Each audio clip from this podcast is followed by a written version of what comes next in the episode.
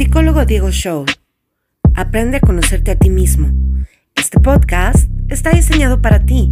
Los psicólogos Diego Beltrán y Diego Lucero estarán para ayudarte en temas de vanguardia como el comportamiento cognitivo, emocional o social de las personas, grupo o comunidad. No te lo pierdas, te esperamos.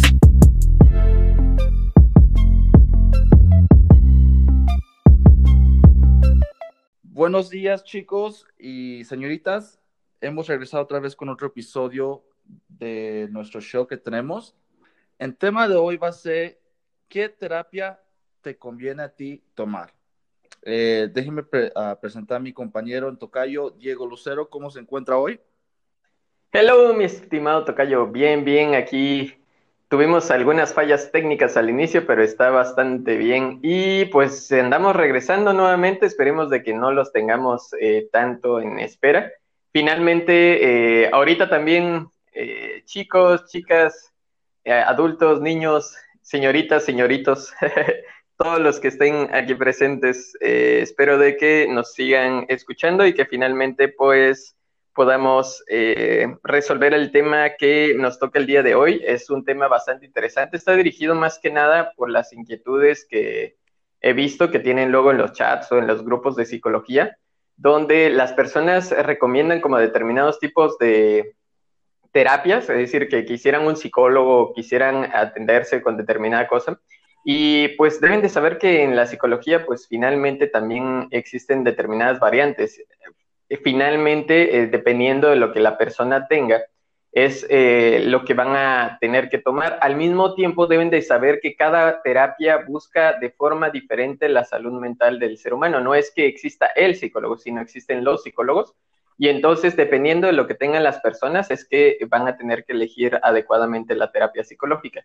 Es importante que las personas sepan de que finalmente eh, cada uno de, sus, de las terapias pues tienen sus propios paradigmas, sus propias formas de ver el mundo. Y es importante de que pues los seres humanos eh, sepan de que así como existen muchas personas, tenemos tipología de lo que quiere cada una de las personas y en base a esa tipología, o con base a esa tipología más bien, este, nosotros pudiéramos eh, recomendarles determinadas cosas. Hemos hablado de las perspectivas cognitivo-conductuales, psicoanalíticas, casi no hemos tocado las gestálticas sistémicas, pero creo yo que es muy importante el programa del día de hoy porque le va a ayudar a las personas para que puedan decidir qué terapia le conviene tomar y algunas veces hasta los costos, ¿no? También hablar a las personas de los costos que se llegan a dar dependiendo del tipo de terapia y finalmente eh, algunas de ellas fundamentan el costo. Por último, también este, vamos a hablar, yo creo que de, eh, pues de las asistencias a terapia, de las resistencias que pueden llegar a haber y todas las implicaciones. Entonces, esto le va a servir tanto a las personas que nos escuchan, eh, que son psicólogos, como a personas que no nos escuchan y que sí nos escuchan, este, y que son eh, pues personas comúnmente que vayan a, eh, pues a, seguir o estén teniendo ganas de, proseguir con un proceso terapéutico. Es muy importante de que finalmente, de que todas las personas pues tengan cierta información y aquellos que nos escuchan pues en realidad sepan, gracias a aquellos que nos escucharon pues finalmente que existen las terapias y qué terapia le pudiera llegar a tomar, porque luego no les funciona la terapia y pueden decir, es que no me funciona el psicólogo y en realidad no es de que no te funcione el psicólogo, es que la terapia no te funcionó porque no era para ti. Y algunas veces pues les falta a los psicólogos cierta pericia para poder llevar la terapia adecuadamente. Pues vamos a iniciar, mi estimado eh, Diego. Yo creo que eh, dentro de las terapias vamos a ver cuáles son las que conoces eh, tú a cierta, a cierta mano eh, finalmente, ¿cuáles terapias has escuchado tú que existen, mi estimado? Bueno, para empezar. ¿Y los cobros? ¿Cuánto, cuánto has escuchado? Para empezar, está como la famosa, ¿no? La de Freud, la psicoanálisis. Está de conductivo conductual, que me conozco. También está la de Gestalt, la humanista. Yo voy a empezar con la de psicoanálisis y agregas, o empiezas tú con la de cognitivo conductual y voy yo la agrego y así vamos dándole, ¿no? Tocayo. Claro, que sí. Si quieres, platícame un poco de tu experiencia psicoanalítica. De mi experiencia psicoanalítica, bueno, lo que yo sugería o, o sugiero es de que si vas a buscar a una persona o estás buscando o tienes problemas, problemas más bien como si eres una persona que a veces te sientes como que algo está pasando contigo, pero que no estás seguro, o a veces te cuestionas tus patrones, o, o a veces quieres saber un poquito más de ti, de ti mismo, cómo tú eres. Yo creo que la psicoanálisis sería la mejor opción porque la psicoanálisis es una terapia que, uno, toma tiempo. Muchas personas piensan que cuando van a psicoanálisis va a ser un proceso rápido, en dos, tres meses ya me va a resolver mi problema, ¿no? Cuando en realidad en esos dos o tres meses es cuando el psicólogo apenas está empezando a conocer tus conductas, tus patrones, tu historial, cómo tú funciona, cómo, tú, cómo funciona tu inconsciente y apenas está metiendo poquito en el inconsciente, ¿no? Por ejemplo, si tú te preguntas, ¿por qué soy así? ¿Por qué tengo este problema con mi mamá? ¿Por qué tengo este problema con mi papá, con mi mamá, con mi hermano, estas relaciones? Y te preguntas, ¿qué está pasando? ¿Qué es esto? ¿O por qué tengo mucha ira que no sé dónde viene? Estas cosas, con el psicoanálisis, estás hablando, estás sacando todo.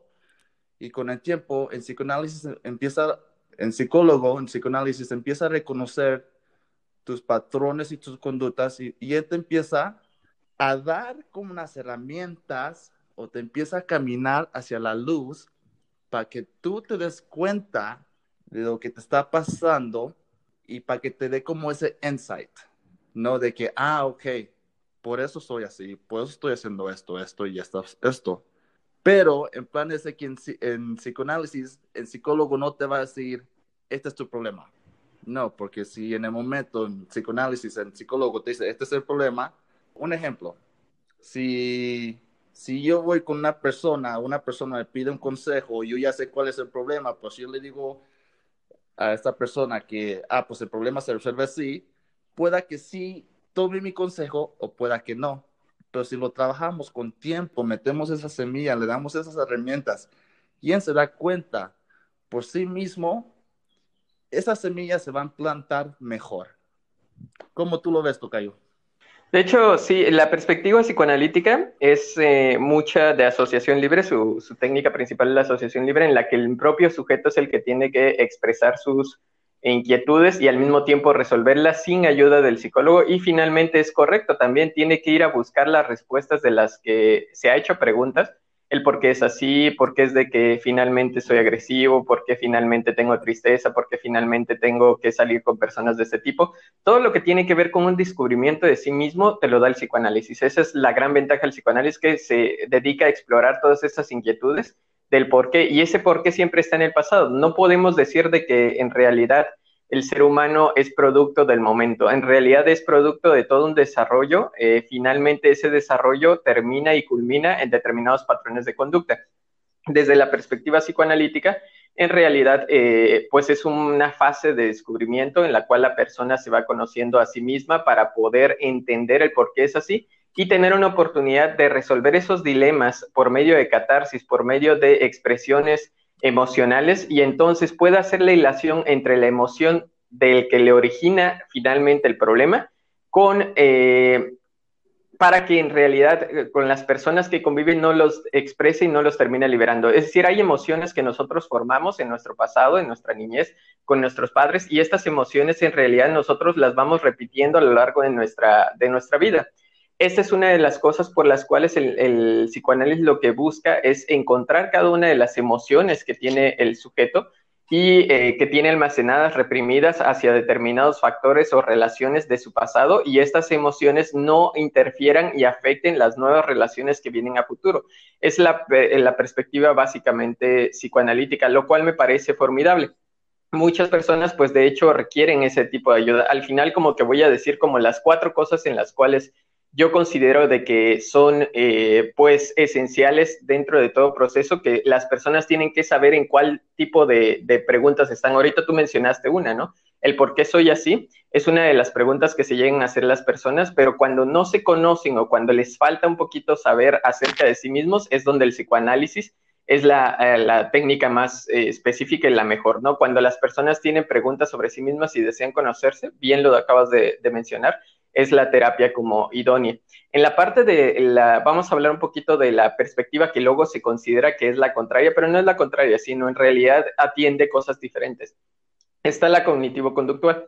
En la parte de la cognitivo-conductual, eh, finalmente lo que se basa esta terapia es de que eh, las personas llegan con un problema concreto, es decir, ellos dicen eh, finalmente este, que quieren resolver tal problema, pues quieren resolver un problema de pareja, quieren resolver un problema con un amigo, quieren superar la pérdida de un ser querido, quieren este, eh, tener una mejor relación con su pareja o quieren eh, finalmente separarse de alguien porque están viviendo un duelo o una relación muy tortuosa. Cuando las personas vienen con cosas específicas, con problemas actuales que no, no necesariamente tienen su origen dentro de la infancia, sino son problemas que tienen aquí. La, técnica eh, cognitivo-conductual consiste en ir al contrario de lo que maneja este, la, la perspectiva psicoanalítica, en la cual se busca que las personas ellas mismas descubran y se inciten a tratar de generar una solución en la cognitivo-conductual, aquí sí es el, el, mismo psicólogo el que va a aconsejar, porque en la perspectiva psicoanalítica esto es muy importante porque he visto mucho en los grupos donde se pregunta, ¿el psicólogo es, eh, debe de aconsejar o no debe aconsejar? ¿Te debe decir qué hacer o no te debe decir qué hacer? Depende mucho de la perspectiva. En el caso del psicoanálisis es imposible de que el, psicólogo te diga qué hacer. No es parte de la formación del psicoanalista. El psicoanalista incita a la persona para que en realidad ella descubra lo que debe de hacer y finalmente le incita, le hace la asociación para que ella misma vea qué es lo que es más necesario. ¿No? Le deja la, permisión a la, persona para que ella escoge qué es lo que tuviera que hacer. En el caso del cognitivo-conductual, los cognitivo-conductuales son expertos en tratar de decirle a las personas qué es lo que deben de hacer, todo lo contrario de lo que hace un, este, psicoanalista.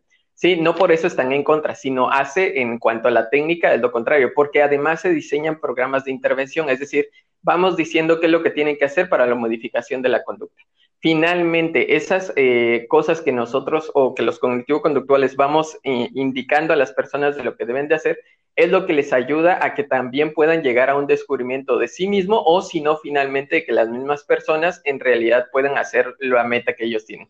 Es muy importante que vean de que el motivo de consulta es muy diferente. En el caso del psicoanalista, eh, el caso de un proceso eh, terapéutico psicoanalítico, es muy importante que la persona quiera descubrir mucho acerca de sí mismo, de conocerse a sí mismo. En el caso del cognitivo conductual, no, no es de conocerse a sí mismo, es de saber qué hacer. Hay personas que no quieren descubrirse a sí mismas, no quieren saber por qué son así, sino simplemente es prácticamente resuélveme el problema, por favor, porque no sé cómo hacerle.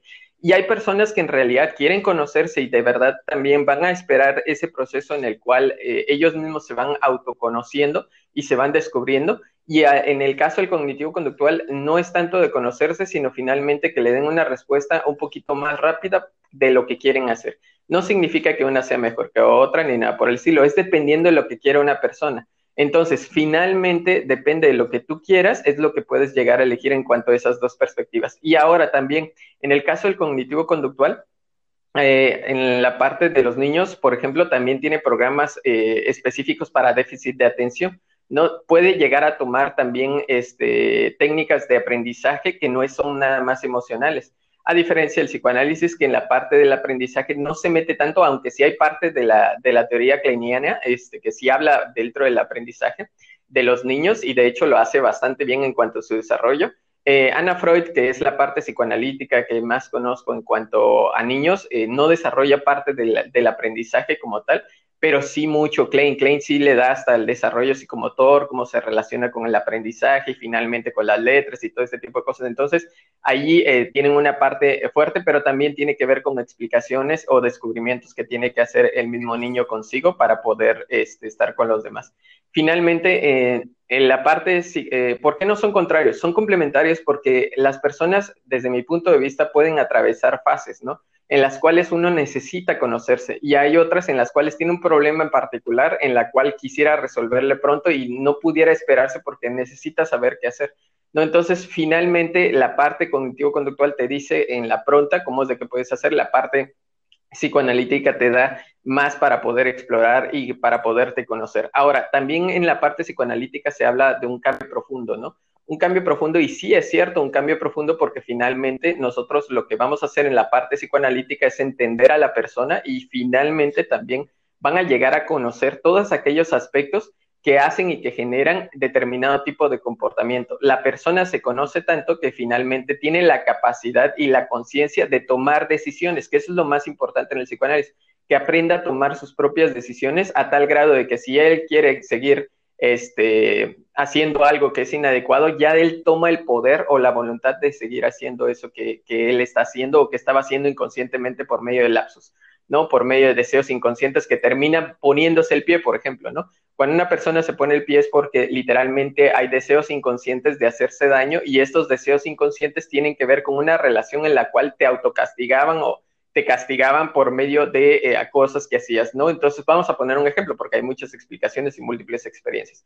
Pero finalmente, este, la parte psicoanalítica te da un aprendizaje mejor de lo que pudieras llegar a hacer para comprenderte a ti mismo. Es como una parte más eh, digámoslo así, eh, si las personas lo entienden, es como más de, de, todo el cuerpo completo, del alma, del espíritu, de sanarte finalmente, de entender, perdonar, digámoslo así, de comprender y tomar una decisión voluntariamente de lo que quieres hacer con tu vida.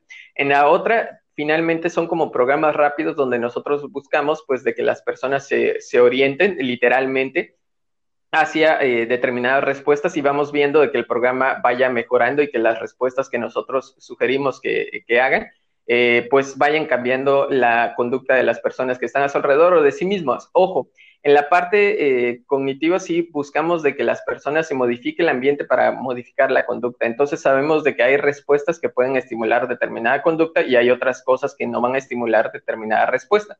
Entonces lo que necesitamos es de que las personas finalmente eh, traten de moldear o modificar su ambiente para solucionar el problema que están teniendo. Y a partir de eso es de que puedan tener una solución. Considero que el psicoanálisis en la parte este, de conocimiento de la persona es lo que te puede llegar a aportar y en la parte del cognitivo conductual la solución un poquito más eh, rápida es lo que te puede llegar a aportar, pero considero también que eh, finalmente entenderse es un proceso muy bonito. Yo tomé varias terapias, entonces una de ellas fue el psicoanálisis en diferentes tiempos, claro está. Este, pero el proceso psicoanalítico es muy, muy bonito en cuanto a descubrirte a ti mismo y ver qué cosas son las que te están afectando y por qué eres así, ¿no? Creo que es una parte muy bonita, este, literalmente también depende del psicoanalista con el que vayas, ¿no? Eh, pero en la parte del psicoanálisis, este, considero que esta parte del descubrirse es muy bonita. Y en la parte cognitivo-conductual considero que era la parte que también me faltaba porque yo algunas veces necesitaba como más eh, soluciones. Algunas veces sí quieres descubrirte y otras veces sí necesitas un orientador, ¿no? Finalmente, la parte cognitivo-conductual, ahí es donde entra, como la parte de orientador de lo que te puede decir qué hacer en determinados momentos, donde no puedes esperar porque la situación es un poquito crítica, ¿no? Finalmente, por eso mismo es de que ahí es donde vamos. Esas dos terapias son como muy complementarias, pero si se dan cuenta, no significa que el psicólogo no pueda aconsejar, el psicoanalista no puede aconsejar, literalmente lo tiene prohibido porque no está dentro de esa cultura, eh, dentro de ese paradigma. No se puede, la persona tiene que descubrir su misma respuesta. En el cognitivo conductual, sí, el psicólogo sí está permitido aconsejar, y de hecho, esa es su chamba, aconsejar en una de las partes de qué es lo que tienen que hacer por medio de programas de intervención. Este, ¿Quieres que entremos a otras terapias, mi estimado, como la sistémica, familiar sistémica, gestáltica y humanista, para que les demos un bagaje? Sí, pero quería agregar un poco de lo que estábamos hablando, un poco de la cognitivo-conductual y la psicoanálisis, de que también creo que es muy importante de parte del psicólogo, de que cuando un paciente viene a ti y tú eres un psicoanalista y esta persona te está pidiendo tu ayuda, también tú como psicólogo debes de buscar esta parte muy importante que es de que si el paciente tiene una habilidad del insight, de la visión interna. Claro. De, o que te caigan 20 más o menos, ¿no? De que si tú como un psicoanalista tienes un paciente, esto se va mucho con pacientes que son muy religiosos o de tercera edad, que ya tienen como sus ideas fijas, o también a, sí, claro. también a veces a, a grupos de estas personas de bajos recursos que a veces no pueden entender esta visión interna. Es tu responsabilidad como psicólogo, identificar esto y pasarlo con otro psicólogo o un conductivo conductual o con otra persona que no tengan que depender mucho de esta parte de la insight que tiene que ver con el psicoanálisis. Y también otra cosa es de que también una diferencia es de que con el psicoanálisis no somos de la tarea. En el conductivo conductual constantemente a veces dan tareas, ¿no? Hazme un calendario, escríbeme lo que has hecho y todo esto, etcétera. Eso psicoanálisis no va. Eh, pero como decías, eh, ¿en cuál te gustaría saltar ahora? Claro, de, hecho, qué buena aportación, mi estimado eh, Diego, porque finalmente es correcto, esa es otra de las grandes diferencias en cuanto a las actividades.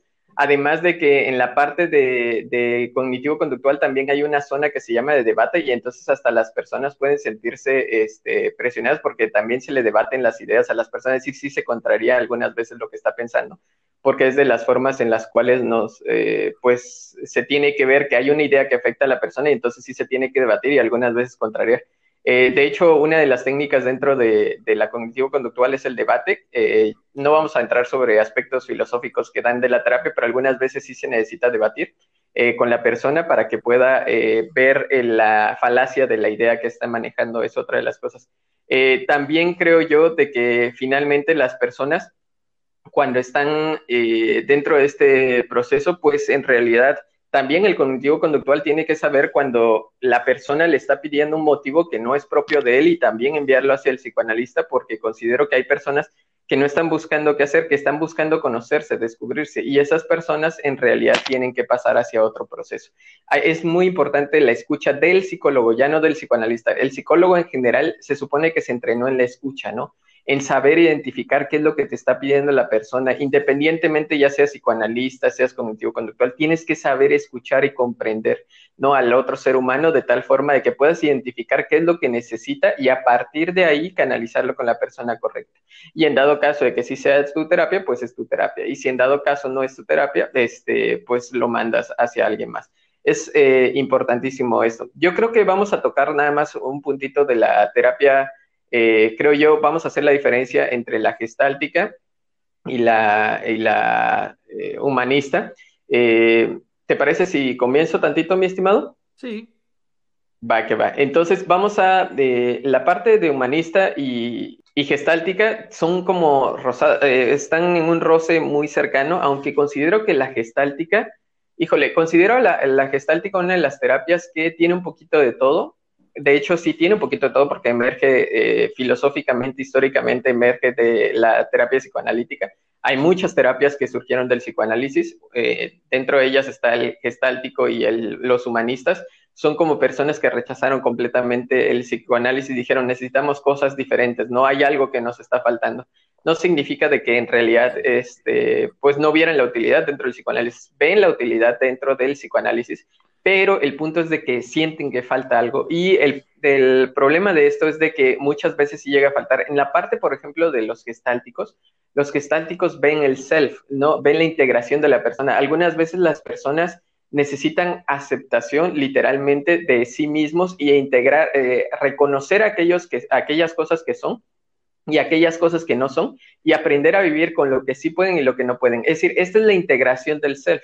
La integración del self es de que la persona pueda aceptarse tal como es y al mismo tiempo vivir plena dentro de lo que es no, no nada más implica de decir, ah, yo ya nací con esto y tengo mis límites y entonces así es donde voy a vivir, ¿no? No, sino implica aceptarse las cualidades que tengo incluso de aprendizaje y de mejoramiento y también de donde me voy dando una superación y al mismo tiempo de que necesito la ayuda de alguien que me oriente de cómo generar esa integración conmigo mismo de tal forma de que me acepte, me sane y al mismo tiempo pueda estar con alguien más debido a que yo me acepto tal cual como soy y puedo integrarme eh, con lo que yo he hecho. La terapia gestáltica es una de las terapias que también llegan a dejar este, tareas y también llegan a tener eh, consejos, pero también es de las que más técnicas tiene, ¿no? Al igual que el cognitivo conductual, el cognitivo conductual tiene infinidad de técnicas que son de consejo, ¿no? Donde le dicen a la persona, haz esto, haz esto, ¿no? Entonces, el gestáltico también incluye eso. Si se dan cuenta, el gestáltico es como un poquito de psicoanálisis, un poquito de cognitivo conductual, y entonces te va diciendo, este, qué tareas debes de hacer y qué cosas debes de hacer. Finalmente, las cosas que vayas haciendo te van, eh, te van ayudando a que tú descubras quién eres, cuáles son tus límites, cuáles son las cosas que puedes llegar a hacer y cómo te puedes llegar a superar a su futuro. Voy a tocar de una vez lo humanista. El humanista está fundamentado más que nada en la aceptación incondicional y tienen un poder de comprensión, de aceptación, de creencia en el otro increíble. De hecho, tú ves a un eh, humanista y entonces este, cuando él te está escuchando y la forma en la que te está tratando, es completamente empático, puede entender muchas cosas que tú estás viviendo sin que tú se las hayas dicho y las puede traducir en palabras. Es una ventaja que tiene el humanista. El humanista sabe leer tanto el lenguaje corporal como el lenguaje este, vocal, como la intensidad o modular, la modulación de la voz. Entonces es un experto en comprensión del otro. Y finalmente él va a entender lo que nadie más te ha podido comprender y al mismo tiempo también va a hacer que las mismas personas se sientan completamente escuchadas y algunas veces les da la libertad y promueve dentro de su espacio, de su ambiente, promueven una confianza tan grande que las personas si tienen algo contenido, con él lo liberan fácilmente. Porque en realidad los, los humanistas tienen la ventaja de que te dan mucha confianza y al mismo tiempo como te sientes tan comprendido, tan, tan libre dentro de ese espacio, entonces es más fácil llorar con ellos, es más fácil sacar las cosas con ellos. En el caso del psicoanalista, por ejemplo, vemos un poquito la resistencia, que de hecho lo, mismo lo dijo Freud, que hay cierta resistencia a aceptar ciertos procesos inconscientes. La ventaja del humanista es que quisiera que esa resistencia no se llega a dar tan plena porque él las rompen, ellos lo rompen por medio de la empatía.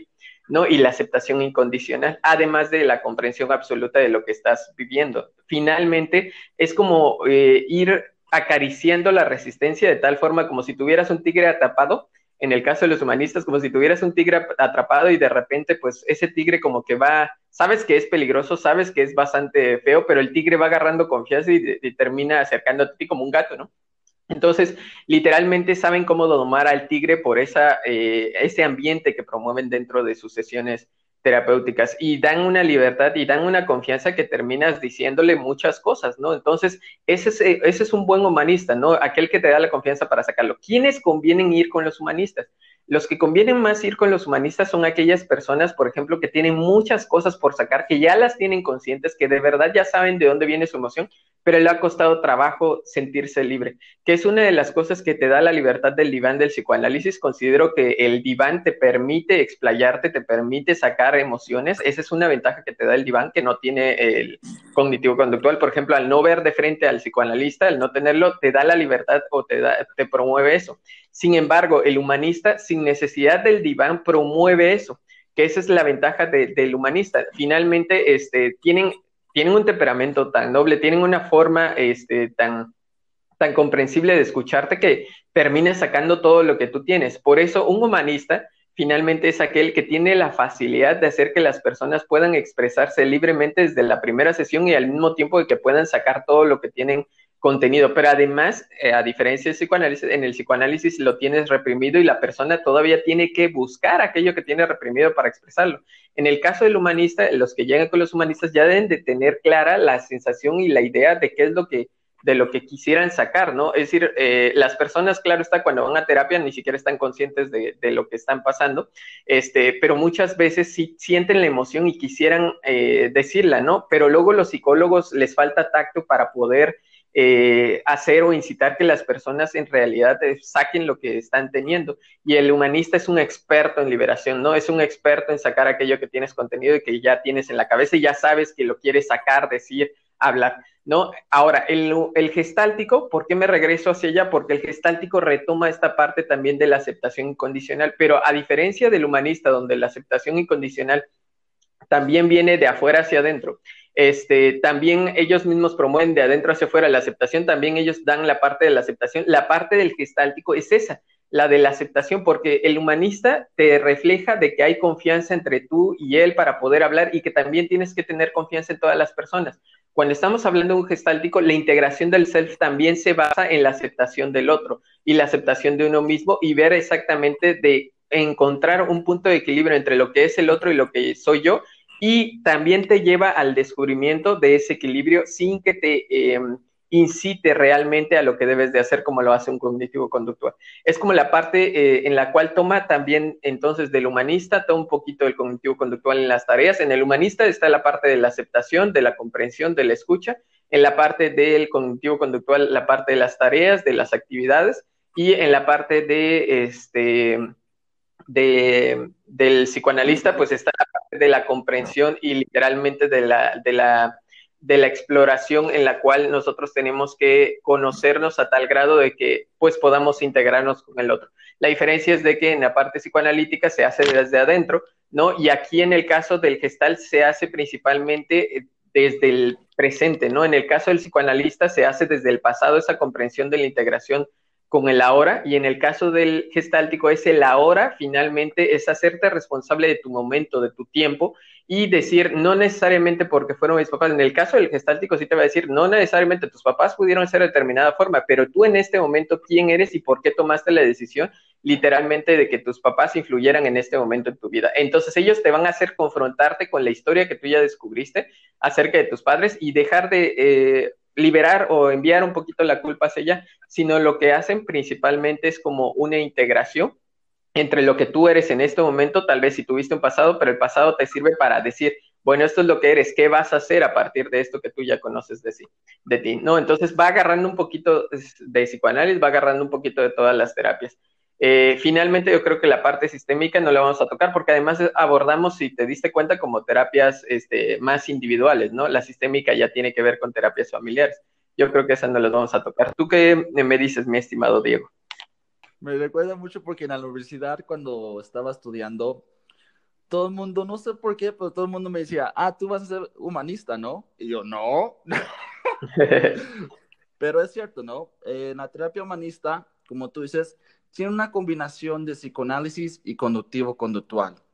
Desde la perspectiva humanista, el individuo es un ser consciente, intencional, en constante desarrollo, cuyas representaciones mentales y estados objetivos son una fuente válida de conocimiento sobre sí mismo. Por ejemplo, el paciente, el psicólogo va a ver al paciente como el principal actor de su de su película que está buscando como esta búsqueda existencial.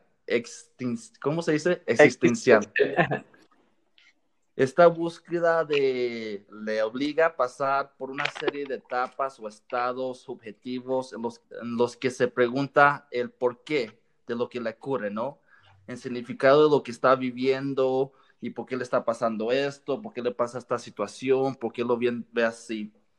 Muchas veces cuando me preguntan cuál es una diferencia, yo uso mucho la pirámide de Maslow, que se usa mucho con la parte de humanista, porque la pirámide de Maslow trabaja mucho como en esta parte de motivación para un paciente, de las etapas de la vida, por qué te está pasando esto. Si tú ya tienes esto, pues puedes seguir en la siguiente etapa y vas a estar más satisfecho.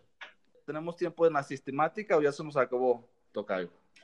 Mm, yo creo que vamos, podemos ir tocando eh, posteriormente, eh, si en dado caso las personas necesitan como información, por ejemplo, de, podríamos tocar como terapias que son un poquito más eh, de, de, que no son individuales, por ejemplo, la terapia de pareja, la terapia sistémica que es familiar, la terapia de grupo, todo ese tipo de cosas también pudiéramos este, tocarlas y finalmente esto nos ayudaría mucho para que también entiendan las personas los tipos de terapia que son un poquito eh, más involucramiento sobre los otros porque tienen incluso determinadas reglas, ¿no? Eh, no es lo mismo una terapia individual que una terapia donde hay más personas, se expone más la información y hay que tener ciertos límites. Yo creo que sería bueno abordarla en otra, en otra.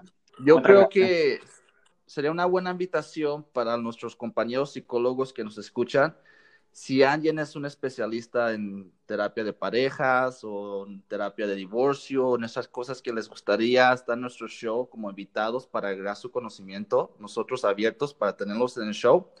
Pero antes de cerrar, me gustaría meterme un poquito en esto, también sería para otro show, pero yo creo que también sería bueno un día hablar de la diferencia de coaching y de psicólogos. Ah, claro. Sí, pues los dejaremos como temas pendientes, mi estimado. bueno, vale. Entonces, chicos, eso ha sido todo por el día de hoy. Últimas palabras, Tocayo. Pues vean bien bien qué es lo que quieren. Yo les había dicho que hay cuatro cosas en las cuales yo considero de que las personas eh, deben de decidir su terapia. Considero de que si aquellos buscan conocerse a sí mismos, les conviene la terapia psicoanalítica. Si buscan saber qué hacer, les conviene la terapia cognitivo-conductual. Si lo que buscan es la aceptación de determinada emoción que no pueden hablar, les conviene más un gestáltico o un humanista. finalmente, y si hay personas de que pues, les gusta tener mucho tiempo la razón y de, verdad necesitan reforzar su autoestima, necesitan que les digan que sí, necesitan tener un poquito más de seguridad, plenamente la humanista es la que eh, sería la más adecuada, mi estimado Tokayo. Con eso me despido. vale, y yo nomás quiero agregar que ir a terapia no significa que estás loco, que eres un psicópata, que tienes depresión, o sea Simplemente yo creo que personas que les nace ir a terapia ya es una forma de que quieren saber de quién son, quieren buscar felicidad y se quieren evolucionar. Bueno, chicos, les mando un abrazo a todos grandes y que se la pasen bien. Igualmente, cuídense mucho, suerte, nos vemos, mi estimado Tokayo. Chow's